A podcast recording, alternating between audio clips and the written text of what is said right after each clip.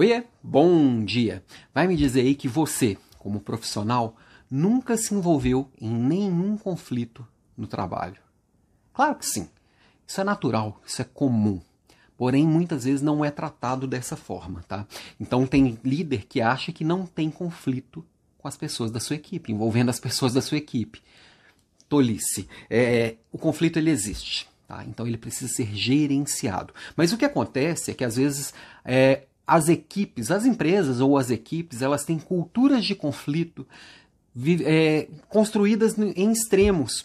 Ou é uma, uma, uma, equipe que o conflito ele é tão alimentado que as pessoas vivem num, num, sentido de competitividade tão forte que as pessoas se enfrentam e que sempre a discordância é feita de uma forma muito enérgica ou, em um outro oposto, o conflito é quase que proibido. Ninguém pode discordar de ninguém, todo mundo vive num céu de flores, com, com anjinhos tocando harpinhas nos cantos e um fingimento danado, que na verdade a gente discorda uns dos outros. Nós somos pessoas diferentes.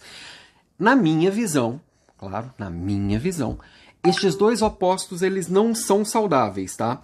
É, quando você estimula o conflito de tal forma que as pessoas ficam com medo, a autopreservação, o instinto de sobrevivência, ele fala muito mais alto do que a vontade de construir algo maior. O medo de perder fica muito maior do que o medo de a vontade de ganhar. Então, ao invés de construir juntos, e tem coisa que junto, coisa não, praticamente tudo, né? Só junto você consegue construir coisas grandiosas. Quando a competitividade é muito alta, eu tenho que preservar o meu e me defender. Eu tenho que partir para a luta e fuga, que é nosso instinto mais natural e mais primitivo. Né?